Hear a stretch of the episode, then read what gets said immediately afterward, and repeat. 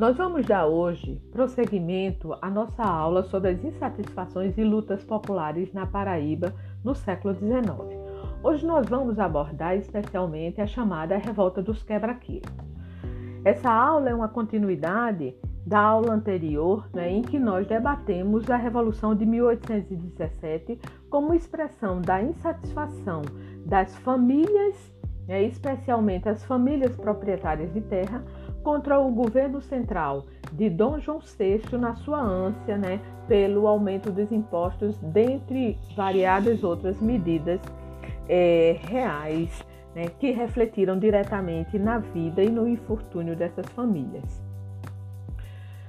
Mas para nós conseguirmos é, fazer um link entre 1817 e 1874, que é exatamente o momento da ocorrência da chamada Revolta dos Quebra-Quilos, nós precisamos conhecer esse contexto, né? o contexto e ato temporal que está entre essas duas revoltas, uma revolução e outra uma revolta. Por quê? Porque são variados atos, é como se fosse um crescendo que vai se refletir diretamente nas insatisfações que nós vamos identificar nas pessoas simples, nos homens pobres livres da Paraíba, né? E também nas pessoas em seu entorno. Né?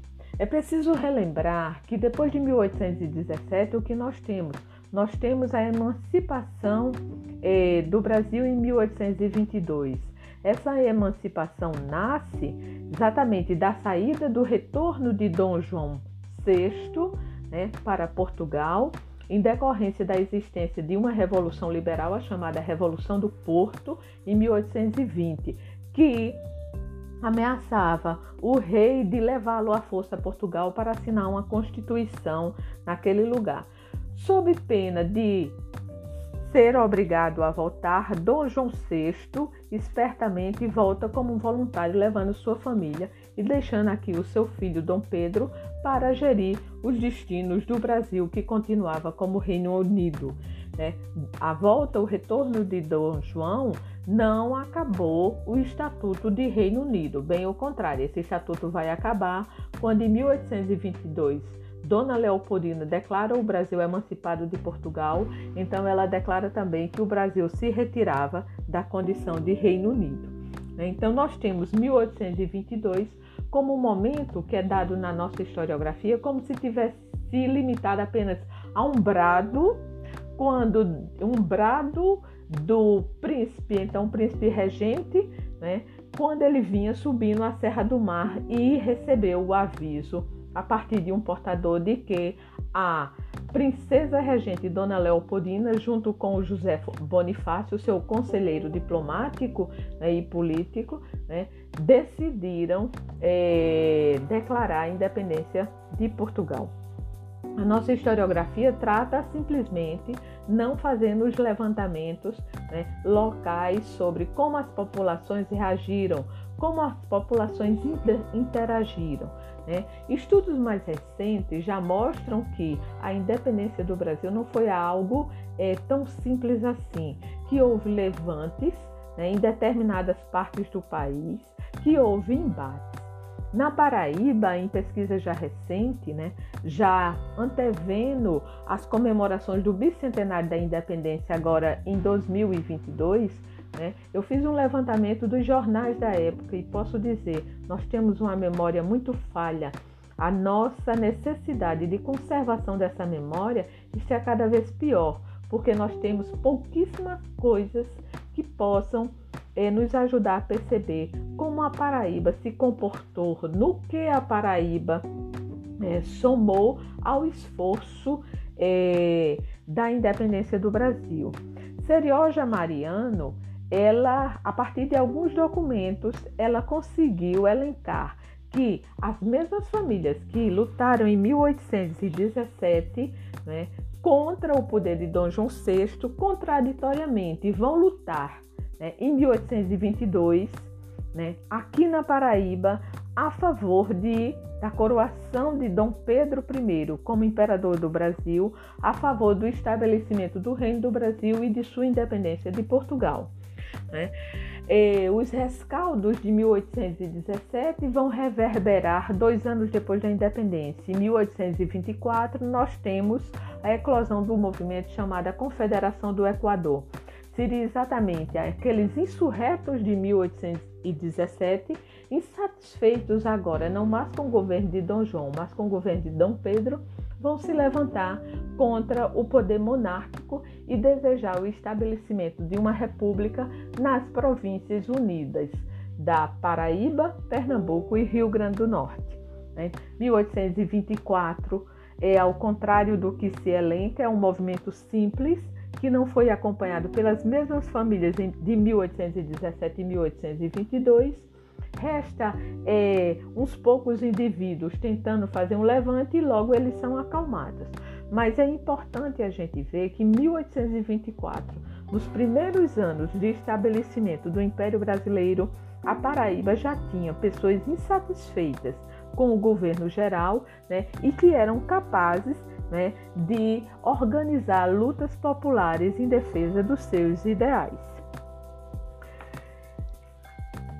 O primeiro império dura pouco, como nós sabemos. O primeiro reinado, o reinado de Dom Pedro I, dura até 1830, com a morte de Dom João VI. E com a morte de Dom João VI, Dom Pedro I é instado a voltar para Portugal e assumir o trono de, Porto, de Portugal, mas ele não teve interesse nisso. Né? Os seus interesses era de ficar no Brasil e ele era exatamente muito chamada a atenção sobre isso. A essa altura, Dona Leopoldina já havia falecido, Dom Pedro já havia casado uma segunda vez né, com do, Dona Amélia de Leutenberg e ele decide não voltar para Portugal, deixando, abrindo mão do trono português para sua filha Dona Maria da Glória, que é embarcada né, no navio para reinar sobre Portugal é, a morte de Dom Pedro, muitas vezes cinco anos depois do ato, é vinculada exatamente à sua decisão de não voltar para Portugal, onde ele morre também. Porque em 1831 ele vai ter de abdicar do Brasil, né, do trono do Brasil, para voltar a Portugal em defesa de sua filha, que foi casada com o seu irmão ela, uma menina de 12 anos, casa com um homem de quase 30, né? é Dom Miguel, que assume o trono, que a defenestra do trono enquanto rainha reinante e a torna uma rainha consorte. Todas as decisões políticas de Portugal são tomadas a partir de 1830 por Dom, Car Dom Miguel, né?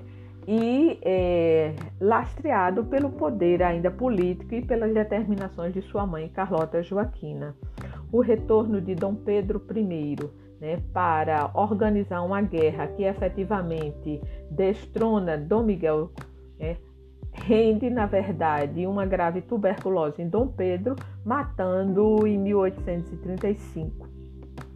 Desde 1831, o Brasil, por sua vez, adentra no chamado período regencial, que é o período onde houve o maior número de revoltas populares no Brasil.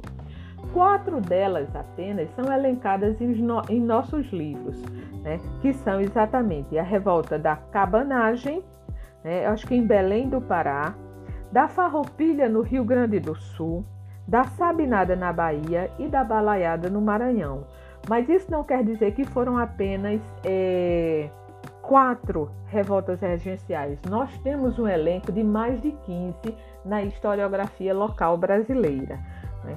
O que é interessante chamar que essas foram as mais duradouras e as mais sanguinárias. Ela se inaugura exatamente a partir de 1835, como a cabanagem a farroupilha, que eclodem logo depois da notícia da morte do imperador Pedro I. Essas populações que já, eram, já estavam insatisfeitas com o governo regencial, levado a efeito por civis, né, que alternava de gabinetes liberais a gabinetes conservadores, né? Elas eclodem depois de saberem que o príncipe, que o imperador morrera em Portugal e que o filho que ele deixara para sucedê-lo no trono no Brasil ainda era um menino de 9 anos de idade. Então, nós temos em 1835 a cabanagem a farroupilha, em 37 nós temos o doutor Sabino na Bahia instituindo uma república baiana e em 1838 a balaiada, que foi uma revolta de gente pobre, né, de, dos chamados homens pobres livres do Maranhão. É interessante destacar que aí nós já vemos, ora, revoltas exigem ações enérgicas do governo central. E nesse momento começa né, estabelecido o chamado recrutamento, que nós vamos estudar mais lá na frente, em 1874, né, porque o recrutamento vai ser uma das leis que vão mais é, assodar os sentimentos de insatisfação dessa população. Então, o recrutamento militar até então era feito de uma maneira: chegava-se num senhor né, de terras, chegava-se numa fazenda e dizia: Nós precisamos hoje levar 50 soldados. Indique quem você vai ter né, para levar. E o fazendeiro, né, ele chamava homens pobres livres crianças, rapazes, e se ele não tivesse como compor aquele número, ele juntava os seus escravos também. Isso daí era uma obrigação do recrutamento que foi fazendo, causando um mal-estar muito grande né, nessa população. O filho dele, o filho do fazendeiro, os filhos, sobrinhos, as familiares do sexo masculino que estivessem em idade de servir, que era exatamente entre os 14 e os 40 anos, era o tempo de ser chamado para servir nos chamados terços militares, ele podia substituir, ele deixava os filhos em casa e pegava os filhos dos lavradores, dos homens pobres livres. Isso daí ia causando um desconforto muito grande na população, que se acostumou a esconder, a ter esconderijo em suas casas, não só para suas botícias, mas também para seus homens nesses momentos, né? quando chegavam militares para fazer o recrutamento. Né? Então, nós tínhamos buracos escondidos nos matos, dentro das casas, cavernas né, é, disfarçadas com folhagens, que eram exatamente os locais que esses homens iam se esconder. Em 1840, nós temos a ascensão né, de Dom Pedro II ao trono com antecipação de sua maioridade. Nós temos um imperador com 14 anos de idade que aceita né, receber a coroa é, para tentar acalmar os ânimos de um Brasil que ardia em revoltas populares em todos os seus quadrantes. Né? Quatro anos depois da tomada de posse de Dom Pedro II, nós temos uma revolta né, grande também nas chamadas é, províncias irmanadas de Pernambuco, Paraíba e Rio Grande do Norte, que é a chamada Revolta Praeira. Em 1848, nós vemos populações de letrados, de jornalistas e professores de advogados se levantando agora contra o poder local estabelecido, o poder grandes, das grandes famílias, fossem Cavalcante, fossem os Albuquerque, fossem os Holandas pernambucanos, cujo poder chegava a Paraíba e Rio Grande do Norte, né, ela, elas eram agora atingidas pelas lutas populares que não aceitavam a sua ingerência tão determinante nas políticas e nos cargos delas decorrentes. Né? Então, nós temos a revolta praieira como uma revolta que se dá também no âmbito da Paraíba e que foi muito bem estudada por Maximiliano Machado. É, nesse cabedal de revoluções, de revolta, nós temos também uma guerra durante o Segundo Império, que seria a chamada Guerra do Paraguai, quando o Brasil se une numa tríplice aliança com o Uruguai e com a Argentina para lutar contra o Paraguai. Né? Então, nós temos, durante a Guerra do Paraguai, uma nova forma de fazer o recrutamento. Agora, esse recrutamento não é feito à toa nem assodadamente, como aconteceu durante a década de 30 e durante as chamadas rebeliões regenciais. Né? A partir de uma lei se determinou, se criou os chamados batalhões de voluntários da pátria e as normas para se fazer esse recrutamento. Chamar de voluntários é mentir, é faltar com a verdade. Né? Não, não existia voluntariado. Os mesmos militares que já comandavam terços, eles chegavam nas populações agora e eles iam, na verdade, caçar. Eles levavam, sabe? Agora não tinha mais essa história do senhor da, da fazenda, do fazendeiro, do mais rico, do mais aristocrata, esconder seus filhos, não.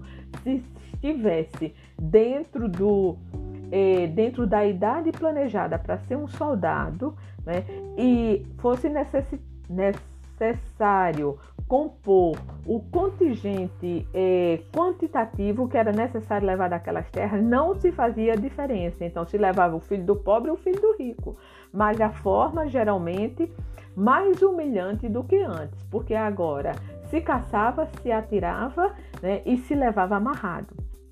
É, estudos sobre os chamados voluntários da pátria e da questão do recrutamento das tropas nacionais para lutar na Guerra do Paraguai nos mostram quadros terríveis né, de homens amarrados, né, escravizados, é, é, presos, né, sendo levados em marcha para o sul para lutar no Paraguai, né? E com suas famílias chorando, filhas, né? mulheres chorando atrás, sabendo que nunca mais viriam seus pais, seus filhos, seus maridos, né?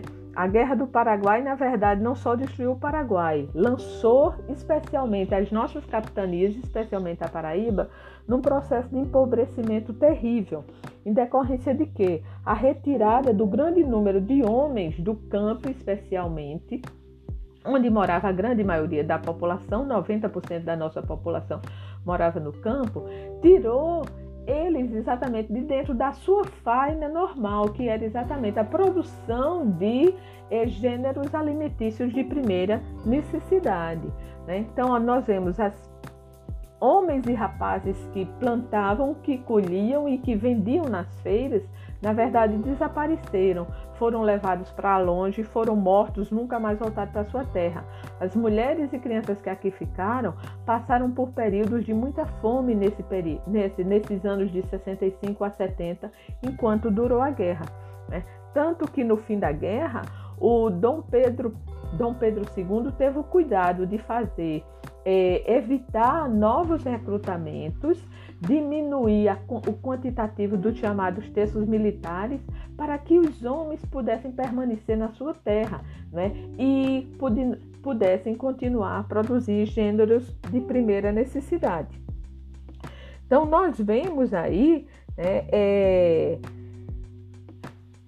o esquecimento dos historiadores em relação a um período que é muito fecundo, é um período muito bélico no Brasil e que ele é tocado sem, a, é, é, sem muitos cuidados, né, como se aí não tivesse um reflexo muito grande nas nossas populações.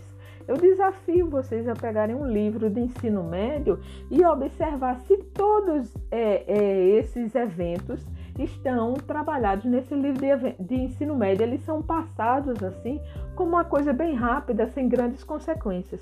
Mas nós vamos ver a consequência dessas revoltas, dessas revoluções, dessa guerra, agora em 1874, né, na emergência dessa rebelião popular que é chamada de Ronco da Abelha.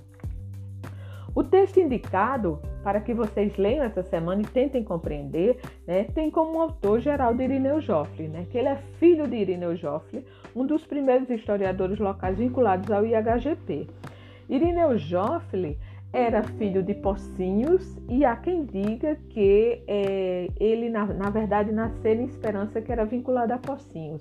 Mas Joffre viveu boa parte da sua vida enquanto advogado em Campina Grande, né? E aqui se vinculou ao IHGP, onde ele passou a produzir né, a, uma história, uma história local. Né? Então, nesse texto que vocês estão lendo, boa parte dos escritos de Irineu Joffre são utilizados pelo seu filho Geraldo Irineu Joffre, né?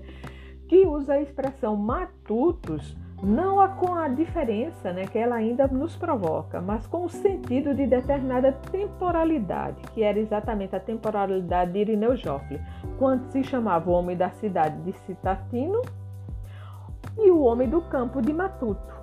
O que morava na cidade tinha um cognome, o que morava no mato era chamado de Matuto. É por isso que o texto é denominada de Revolta dos Matutos, porque ele nasce exatamente no meio rural, no campo. O seu agente, o seu sujeito histórico é exatamente esse camponês. Né? O lavrador que estava na roça e que, quando vinha à cidade, trazia seus produtos nas costas para vender nas, nas feiras. Né? E que, numa escala social, era considerado um pouquinho melhor do que o escravo, já que ele era livre. Né? E por que isso daí é necessário destacar? Porque Joffre também, né, é, ele traz dados sobre a população, né, a população paraibana que são deveras importantes para a gente perceber e até para desmistificar, desconstruir uma dualidade pretendida hoje por determinados movimentos para o Brasil. É como se o Brasil fosse um país de brancos e de negros. E Joffre já trazendo os resultados do censo e da identificação dessa população paraibana, dialogando com resultados da população brasileira, nós vamos ver o Brasil como um país de mestiços. Né? Ele vai mostrando que o grande número, não apenas de escravos, que agora poucos são negros, mas a grande maioria de pardos, né, é, é, reflete bem também a população livre, composta em sua maioria de pardos, de pessoas pardas. Né? São essas pessoas pardas que vão integrar os chamados movimentos de quebra-quilos e revoltas né, de 1874. Né? Joffre inicia seu texto fazendo um exercício que era muito comum nos textos do IHGP, que é fazer um contexto geográfico. Eles tinham a percepção que o meio influenciava em demasia as ações humanas. É por isso que eles começam a demarcar o um meio.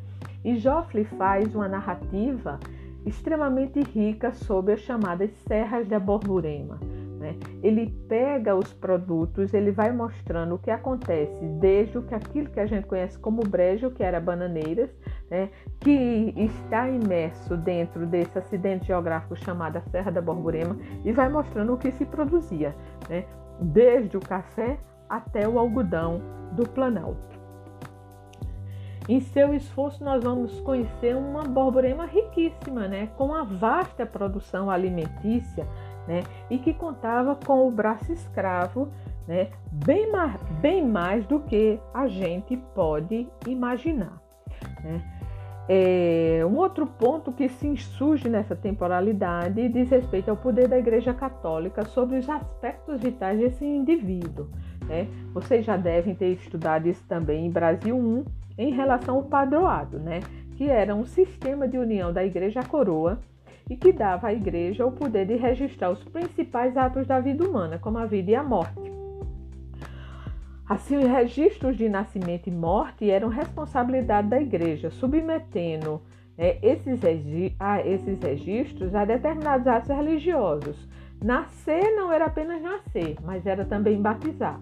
Assim como morrer não era apenas morrer, mas era ter o sacramento da extremunção e determinados preparativos para o que se chamava de boa morte, que era escolher a ordem que iria fazer a missa, determinar como iria ser seu enterro, pedir quantas missas, pagar as missas antecipadamente né, em favor de sua alma. Hoje a gente olha com um determinado desdém para o sistema de padroado, é, não era um Estado laico, mas ainda bem que a Igreja se responsabilizou por esses registros, porque graças à Igreja Católica é que nós temos hoje uma documentação guardada, bem feita, com boa caligrafia, né?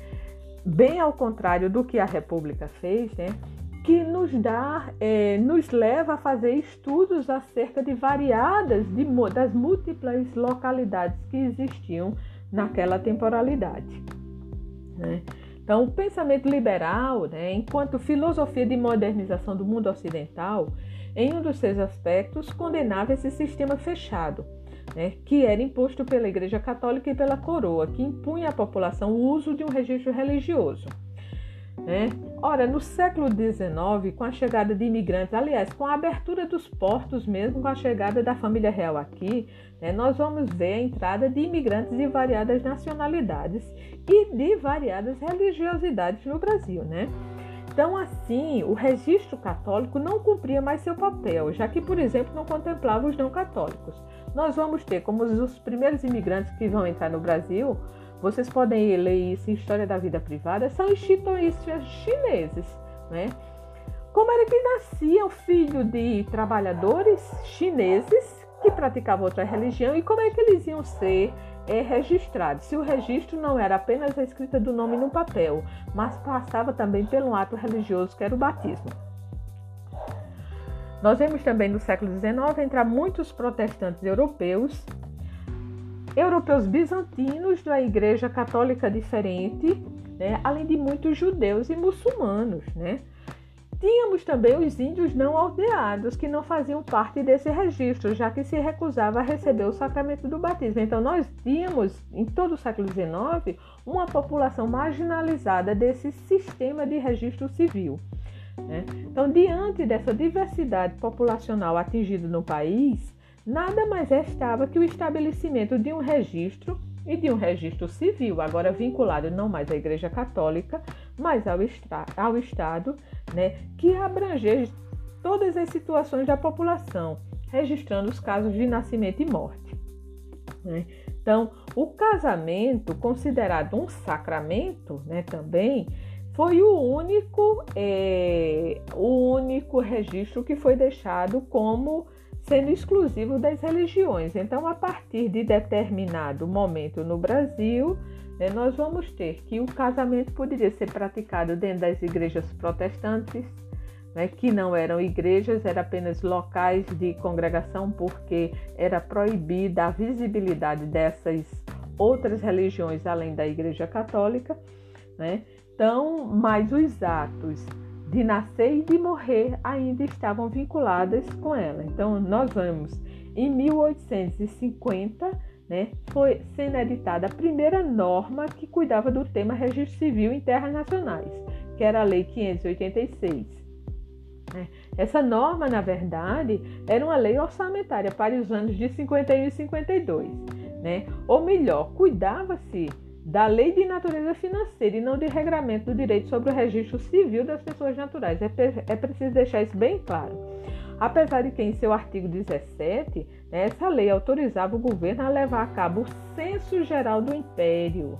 Né, e estabelecer registros regulares de nascimentos e óbitos. Então aí, já a partir daí, já se começa a pensar: eita, foi feito o registro civil no Brasil? Não. Em 1850 ainda não, já estava regulada a questão da propriedade da terra, já tinha se acabado as cismarias, não é? Agora para ter acesso à terra tinha, tinha de ser a partir ou de herança ou a partir de compra e venda, né? mas o registro civil mesmo não existiu. O que existia era a determinação de se fazer uma contagem geral da população, já que durante o século XIX, desde 1808, entravam muitos estrangeiros no Brasil. Né? Para a organização do censo, né, foi aprovado um decreto em 51. Para o Registro Civil Nacional também foi promulgado um, um outro decreto. Então, nós temos dois decretos que se chamam o Decreto 797 e o Decreto 798, vão ser considerados pelos historiadores de, da chamada Revolta dos Quebra-Quilos como os estopins para a insatisfação da população que não admitia ser é, contada, é, quantificada, nem admitia ter o seu registro né, dos atos vitais de sua vida tirado da mão dos seus párocos, como nós vamos ver mais adiante. Estabelecia também esse artigo, esse decreto 798, né, o juiz de paz, né, sendo responsável pelo registro dos nascimentos e pelos óbitos nos distritos. Então, nós vemos que a questão dos casamentos fica distrito para as distintas religiosidades e a, a fortalecimento da figura do juiz de paz, que, se lembrarmos, em 1817 foi uma das propostas dos revolucionários por não aceitar o poder desse homem né, sobre a sua sobre o seu lugar, sobre a sua sociedade. Esses dois decretos, como eu disse anteriormente, eles não foram bem recebidos pela população, especialmente da Paraíba. Né? Com sua implementação, o que é que nós vamos ver? Rapidamente vai se espelhar e se espalhar entre os humildes o boato que o governo queria, na verdade, reduzir os cidadãos pobres à condição de escravos. Né? O que é que nós vamos ver? É, ora, o governo, na verdade, viu que o sistema de padroado dava muito poder à Igreja Católica, mas agora esse poder não reverberava beneficamente para o campo político. Por quê? Porque políticas públicas não podiam ser feitas ou pensadas se não se conhecesse essa população no seu, na sua totalidade.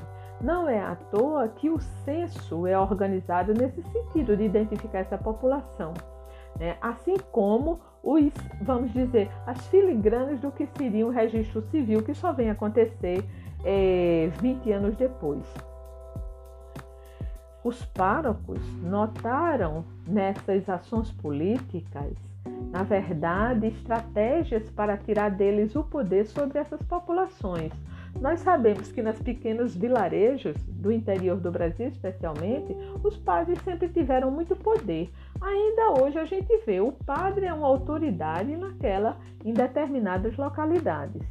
E esses padres passaram a fazer um ato extremamente violento contra o governo.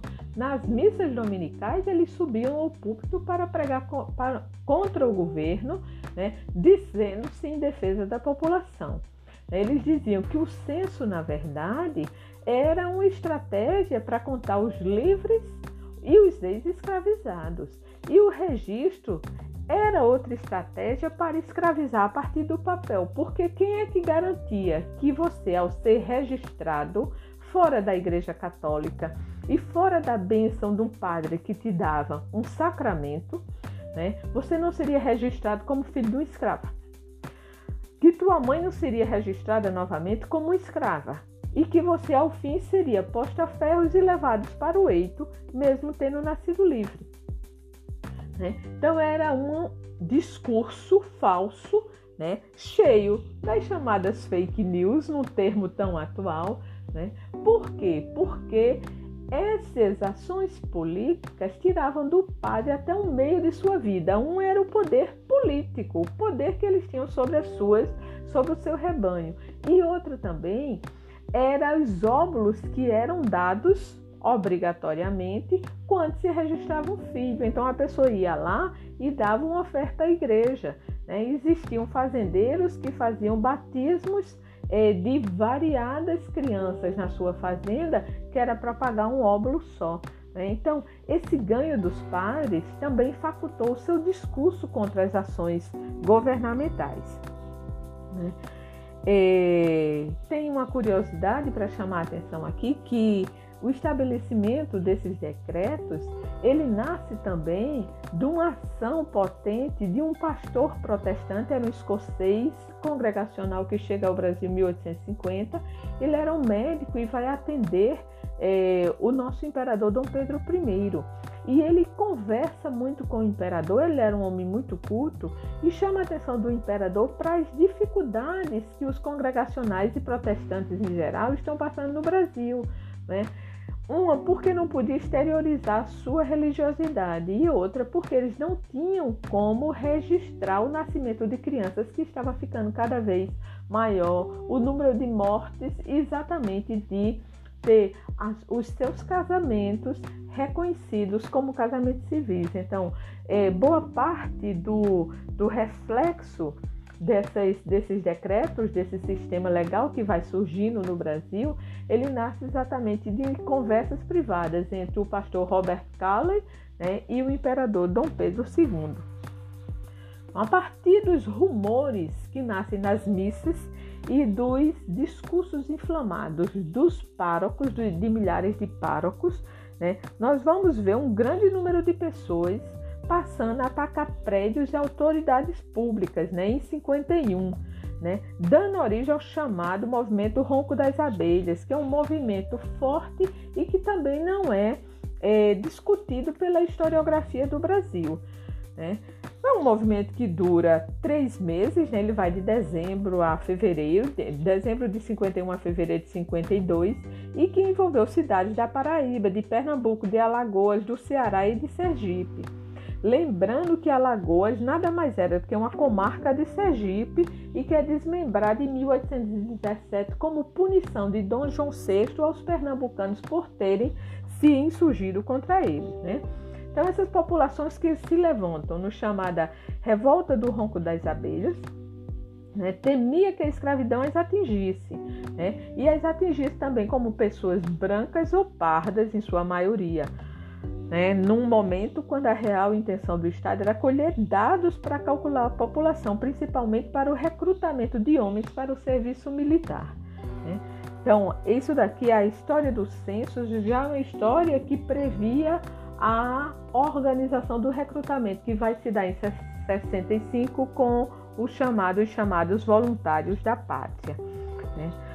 A fim de sustar as revoltas populares do chamado Ronco das Abelhas, o governo editou o decreto 907 de 52, suspendendo aqueles decretos 797 e 798, adiando a instalação do registro civil e a realização do primeiro censo do Brasil.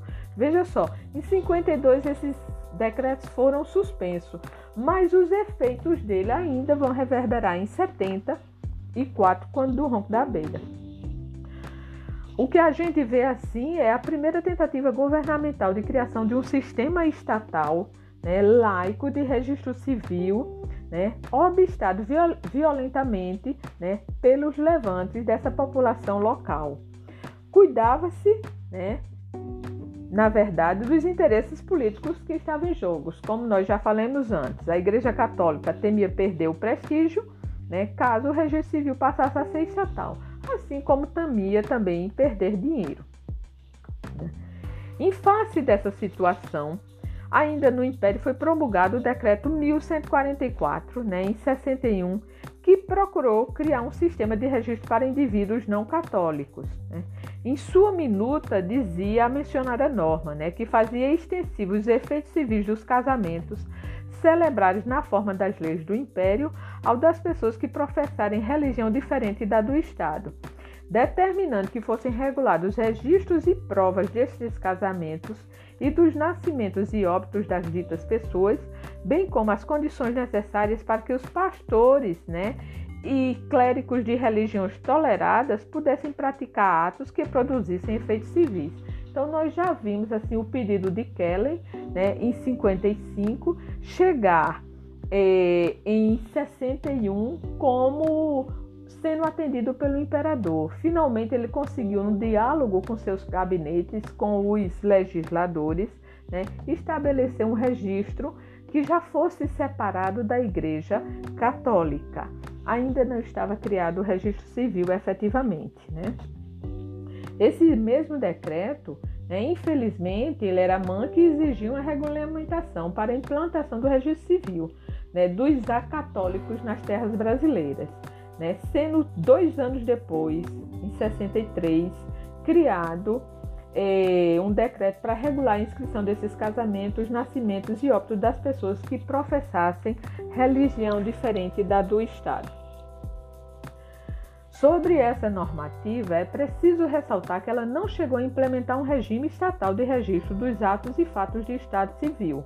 O que ela procurar regulamentar, na verdade, né, foi a inscrição desses atos quando realizados perante as autoridades não católicas.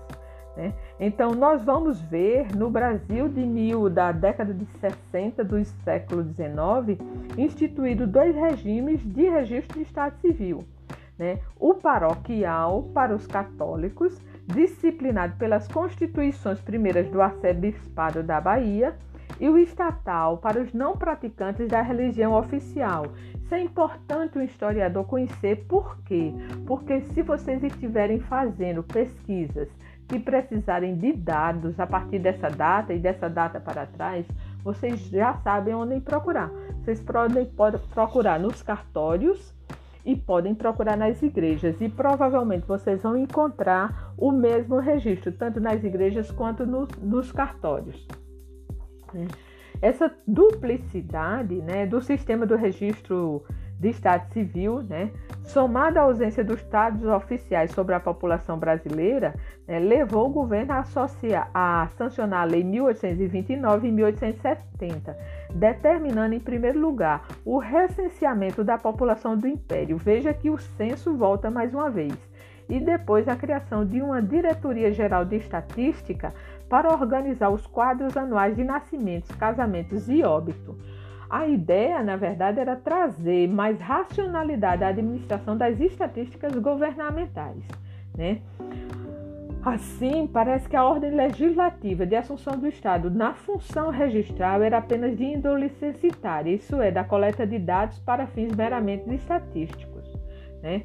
Como mencionado antes, né, essa lei de 1870 não criava, mas mandava que fosse instituído um sistema de coleta de dados pelo governo para fins estatísticos, o que veio a ocorrer somente quatro anos mais tarde. Né?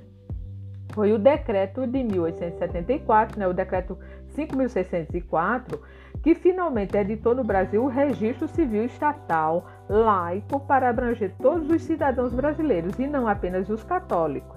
Né? Ao promulgar o aludido decreto, o imperador do Brasil disse: Me permitam ler.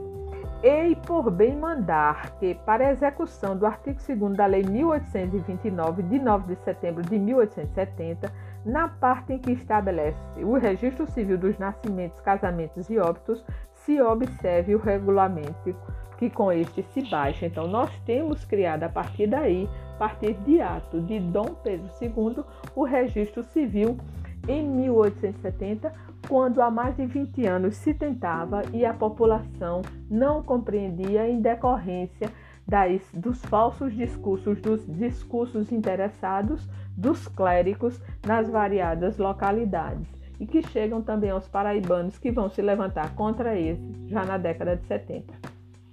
Né? Portanto, em março de 74, passado quase 70 anos da abertura dos portos do Brasil para o mundo, foi criado o Regulamento do Estado Civil para abarcar todos os habitantes brasileiros. Mais uma vez, vamos nos defrontar com o evidente descontentamento dos clérigos nacionais né, diante dos rumos tomados pelas leis do registro civil. Né? esse assulamento, assodamento dos fiéis em suas missas, né, em que pregava abertamente contra o governo sem conseguir distinguir os interesses que perpassavam a medida legal, dando a interpretação que queriam, distorcendo e enganando a população, fosse pobre ignorante ou rica e letrada. Não foi à toa que, na Paraíba, quase ao mesmo tempo, surgiram tumultos nas feiras de Alagoa Grande, de Guarabeira, de Areia, de Araruna, de Ingá, de Fagundes, de Campina Grande e Alagoa Nova. Os grupos de 300 e até 600 eh, trabalhadores rurais, considerados chamados pelo autor como matuto, né, entravam nessas feiras armados de cacetes, as mulheres com várias pedras, né, exigindo das autoridades os livros de registro para que os padres verificassem o que chamavam o papel da escravidão. Vejam só, é nesse momento que a Paraíba vai sofrer uma perda desgraçada na sua história e na possibilidade de construir sua historiografia.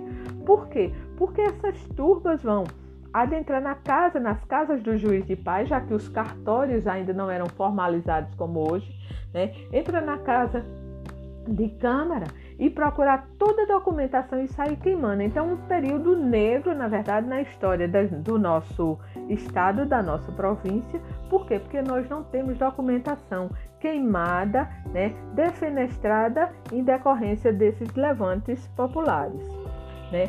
Em algumas localidades, os destacamentos policiais foram dominados e em outras, os matutos obtiveram os esclarecimentos exigidos.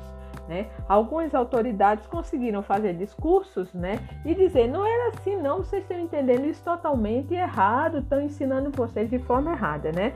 Então, é, em algumas localidades diz que não houve queima, em areia pelo menos não houve queima né, desse, desse, desse material, desses registros. Né?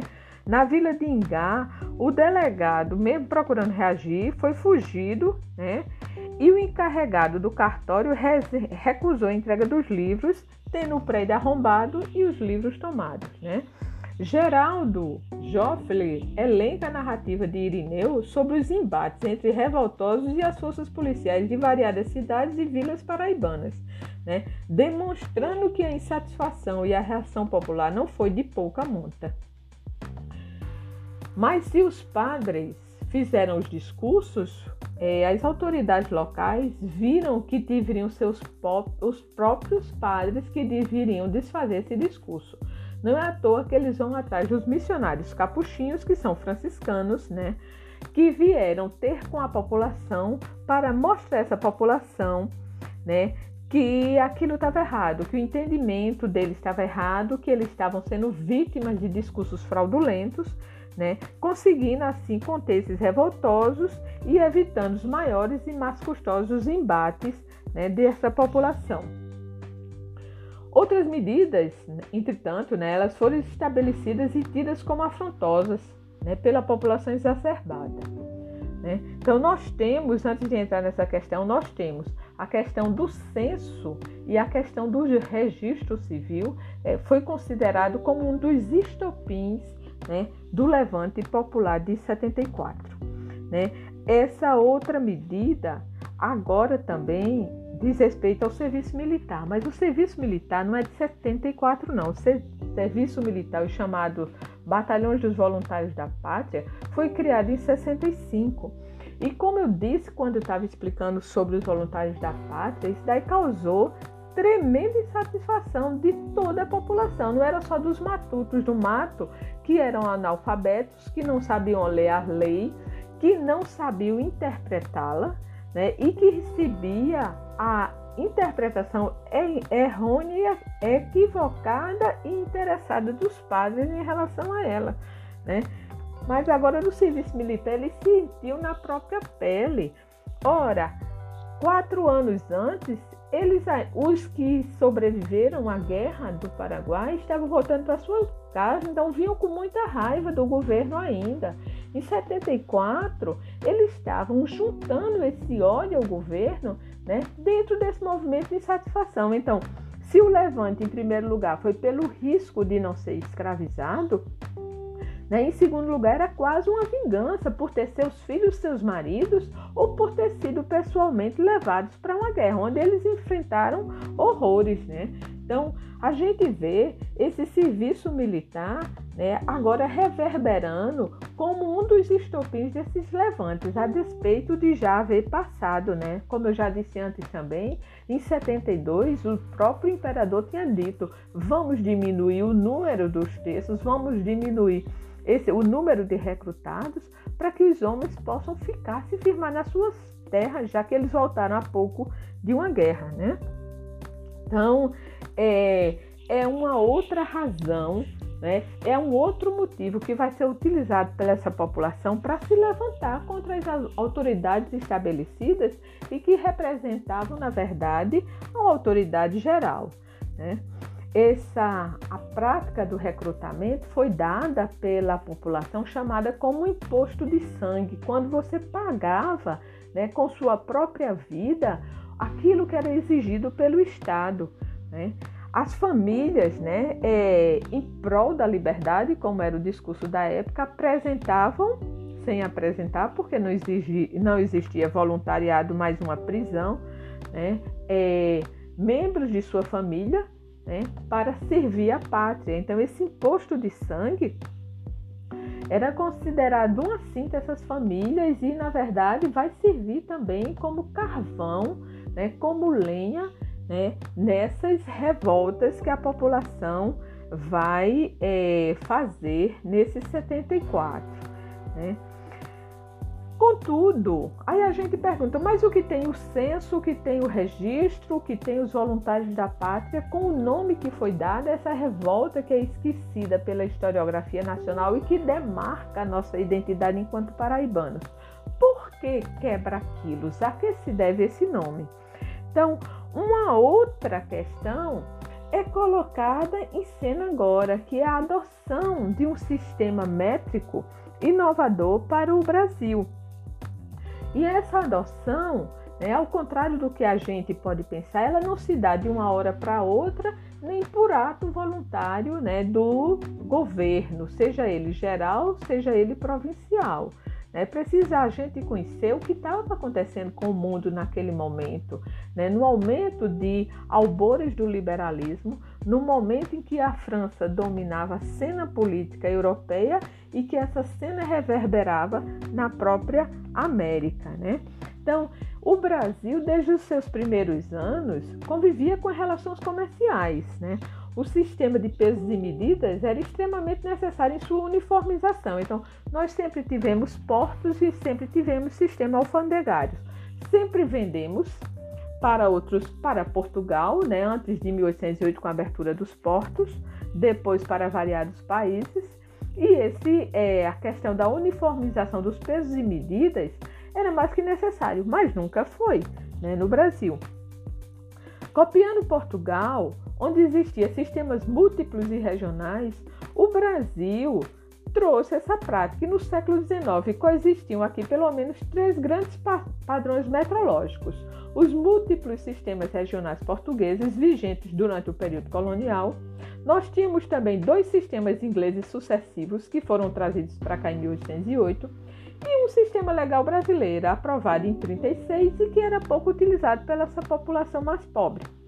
Né? Então, Luiz Seabra Lopes, historiador da economia portuguesa, nos dá esse detalhe né, da enorme diversidade de padrões em Portugal, afirmando que ali era variante os padrões de alqueires, embora as práticas medievais e também dos muçulmanos ajudassem a ampliar essa variedade de pesos e medidas.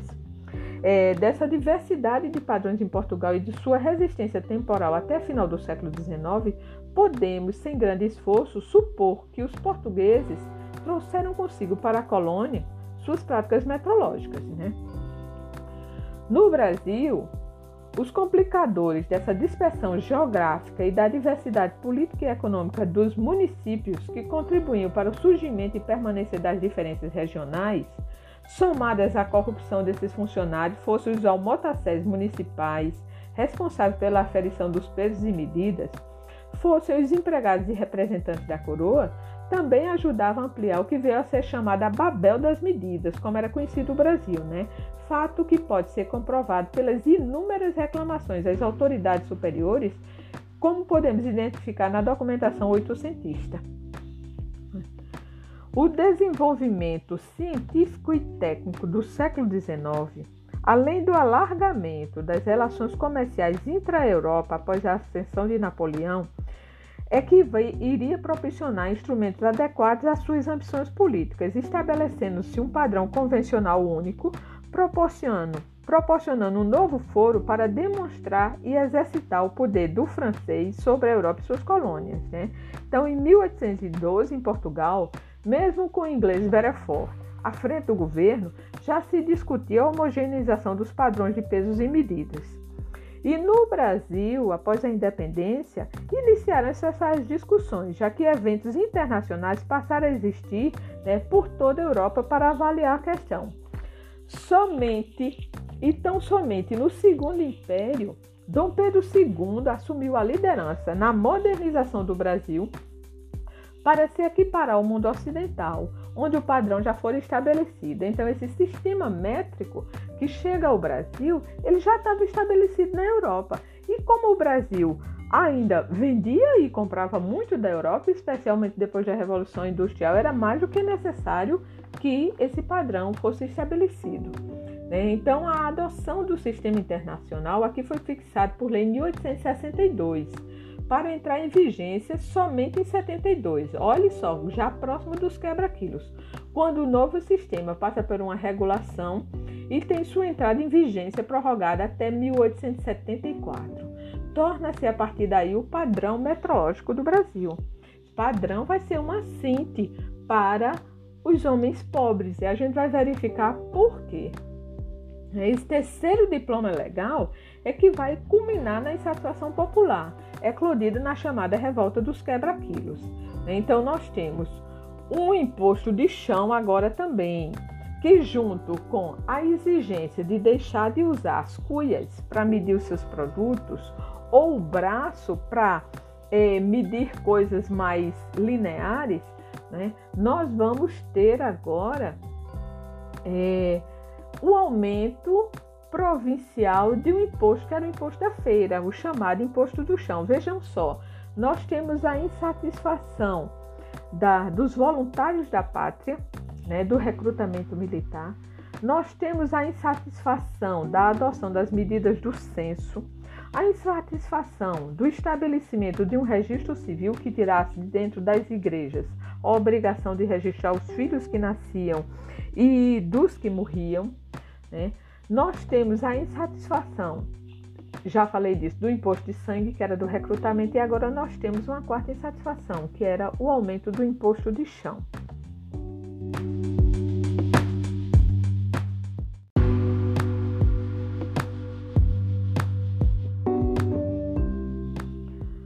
O chamado imposto de chão também se é, é, era uma cinte, especialmente para esses matutos, né?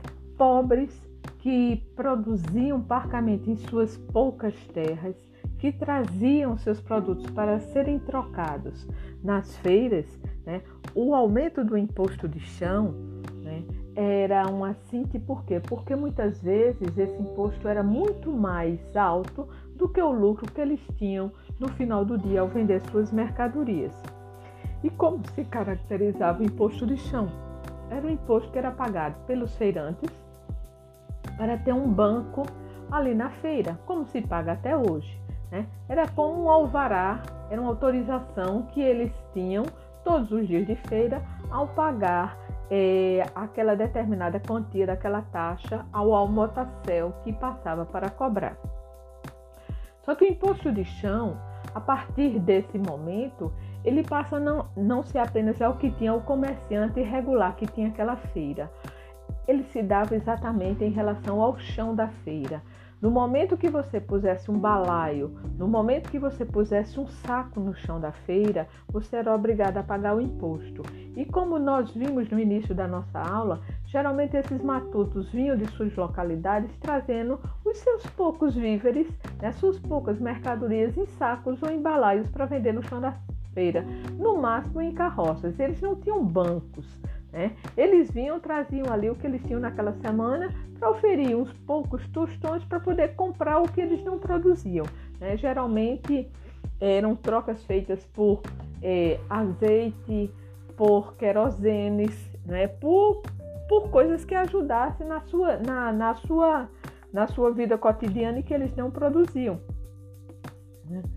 É, querosene não, me perdoe que querosene não existia nessa época não. Era o azeite que queimava suas lamparinas, né? assim como era o azeite que ajudava a fazer é, algum tipo de alimento, que também não se usava muita fritura como nós usamos hoje. Então eram pequenas coisas, eram pavios quando não se tinha, né?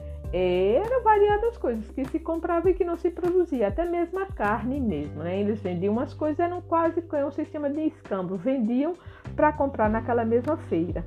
O imposto de chão obrigava né, é, aqueles matutos que traziam pequenas mercadorias a, no momento que assentassem no chão e gritassem sobre a sua mercadoria, a pagar determinada, na, determinada taxa. Então, existem é, é, conversas, existem relatos né, nos, nos historiadores que, que estudaram, inclusive no próprio Irineu Joffre, de truques que, que, eram usados pelos fiscais, né, os chamados almotacéis, para obrigar esses matutos a usar o chão e pagar, né, e pagar a sua, a sua contribuição. Por quê? Porque eles vendo que se o imposto era de chão, eles poderiam ficar com o saco na costa, nas costas, dizendo que tinham, ou manter o balaio na cabeça, né? ou não trazer mais em pequenas carroças as suas mercadorias.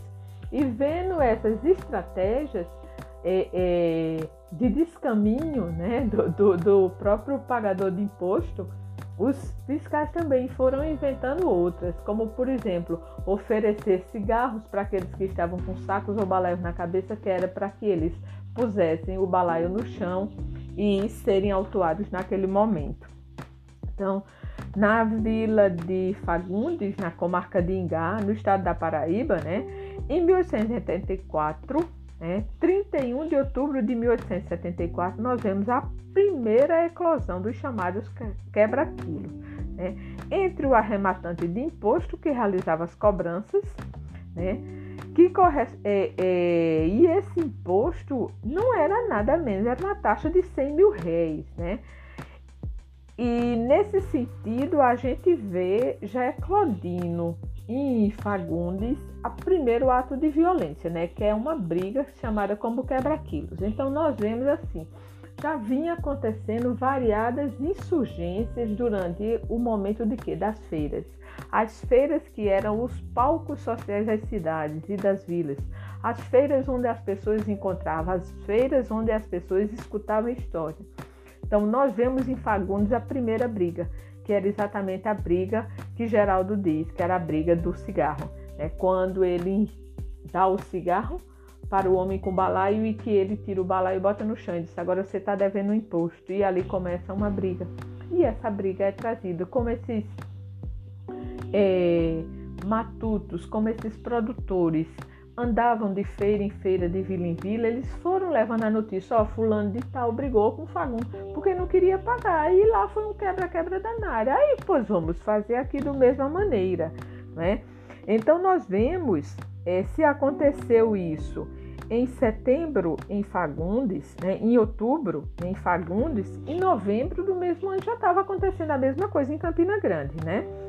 E aqui aconteceu de uma maneira, não foi de, de socos, né? Dizem, Vanderlei de Brito conta que foi uma rapadura que foi atirada na cabeça de um fiscal.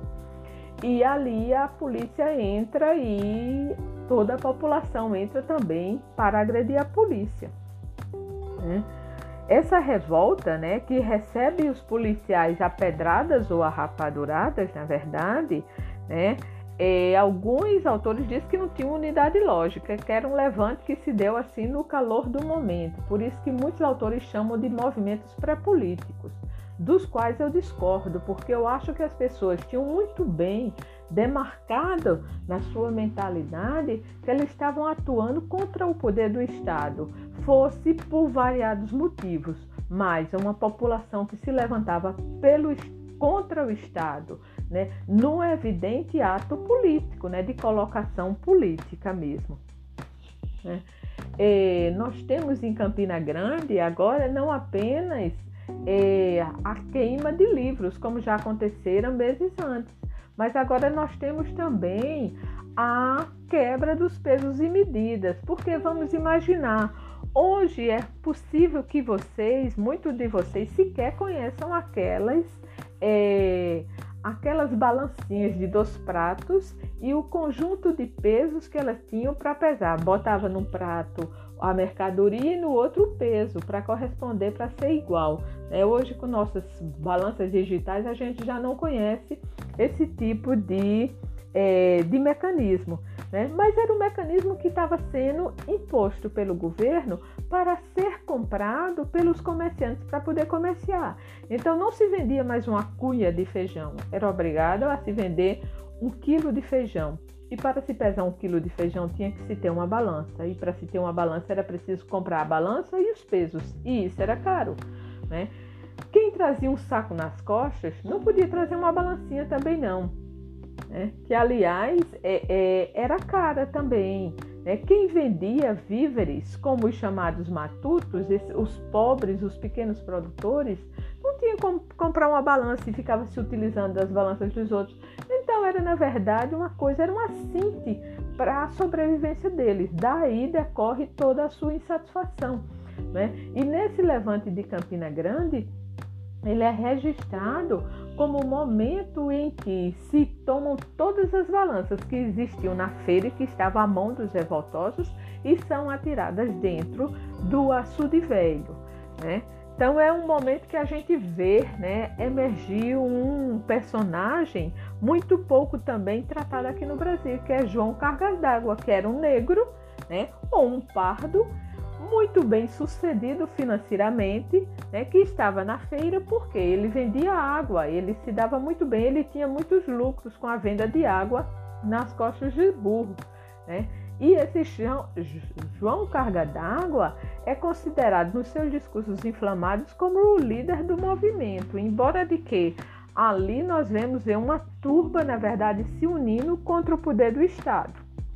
Né? Então, no que se refere à motivação do movimento, né, nós vamos rever é, mais uma vez os quatro motivos: o aumento do imposto de chão, o acolhimento do sistema métrico decimal, né, a mudança na lei do recrutamento militar, né, que foi imposta no, no, e o próprio censo.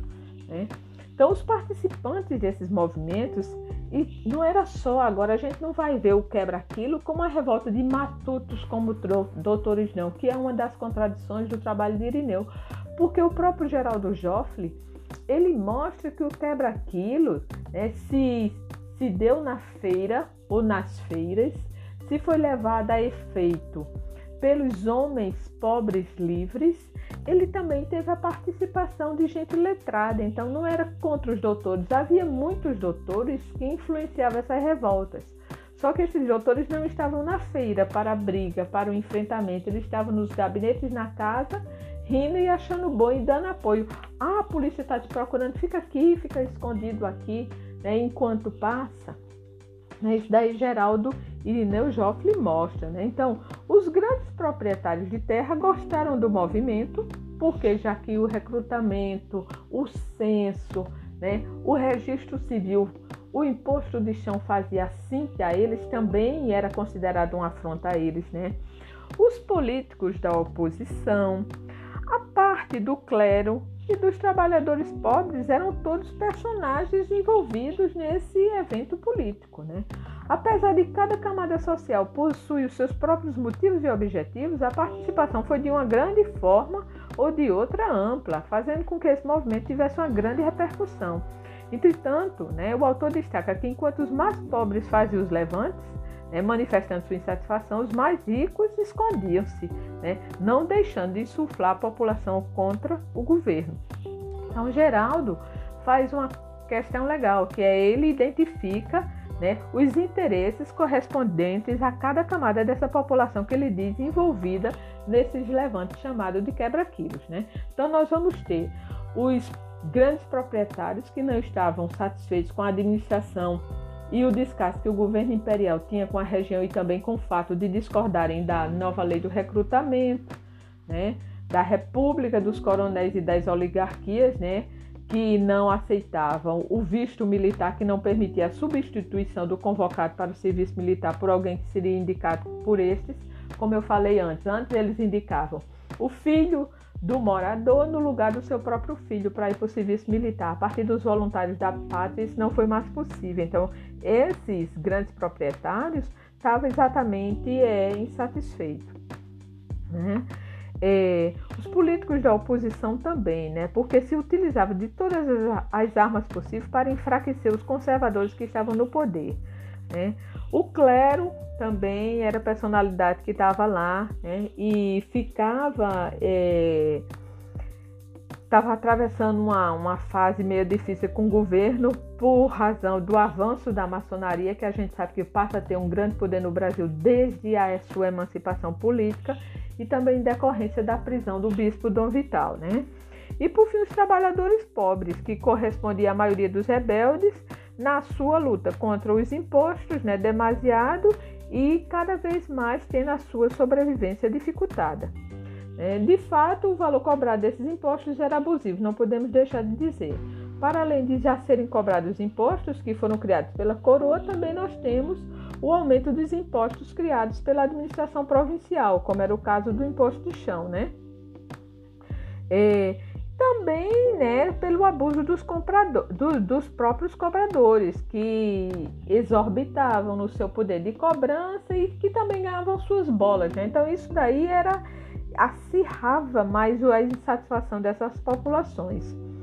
É, para encerrar, né, para encerrar o movimento, o que é que nós vamos ter? O governo da Paraíba, que antes já utilizava os missionários capuchinhos, né, em relação ao registro para administrar sobre o erro, do equívoco da interpretação em relação aos equívocos, né? Esse governo local aqui já não contava com o auxílio dos grandes proprietários de terra, né? Ele vai pedir auxílio, né, de forças ao Império e também aos governos vizinhos de Pernambuco e Rio Grande do Norte, né, tendo sido atendida. Então, de lá vieram as tropas para lutar contra as populações que brigavam nas feiras né, contra os desmandos do governo. Né. E a luta também entre liberais e conservadores, que foi, foi paga pelo, pelo sangue dos homens pobres e livres da Paraíba, né, que ousaram se levantar pelo abuso das leis exaradas pelos dois gabinetes e que só interessavam mesmo é um preço né, que os políticos ainda hoje têm a pagar essa população. Né, porque a, representa, a repressão que se sucedeu, né, os chamadas quebra-quilos, que a gente sabe hoje que leva o nome de quebra-quilos, porque na verdade foi o, um dos últimos atos num, num cenário em que a questão do uso do quebra, do, do, dos quilos do novo sistema médico decimal era que permitiu com que fossem nomeados dessa maneira. Né? Nós sabemos que as insatisfações eram variadas e que não datavam só daquele momento de 74, mas que já vinham há mais de 30 anos, reverberando mais desde a década de 50. Né? Nós vamos ter uma repressão brutíssima né, o chamado instrumento de tortura que foi criado pelo tal Capitão Longuinho, o tal colete de couro, que matou muitos paraibanos, muitos camponeses paraibanos, muitos matutos paraibanos que foram levados presos para a cidade da Paraíba, né, é uma mácula na história, na nossa história, e que precisa ainda ser estudada, ser revista e dada as, as necessárias atenções, né? Nas, em todos né, os rincões da Paraíba. Nós esquecemos, a cada ano que passou foi esquecido porque foi a própria população. Teve a música, teve um hino né, que era cantada né, em relação a esse instrumento de repressão e aos presos dessas revoltas que foram mortos. Né? E que demarca tristemente a última revolta popular dos paraibanos contra o governo central.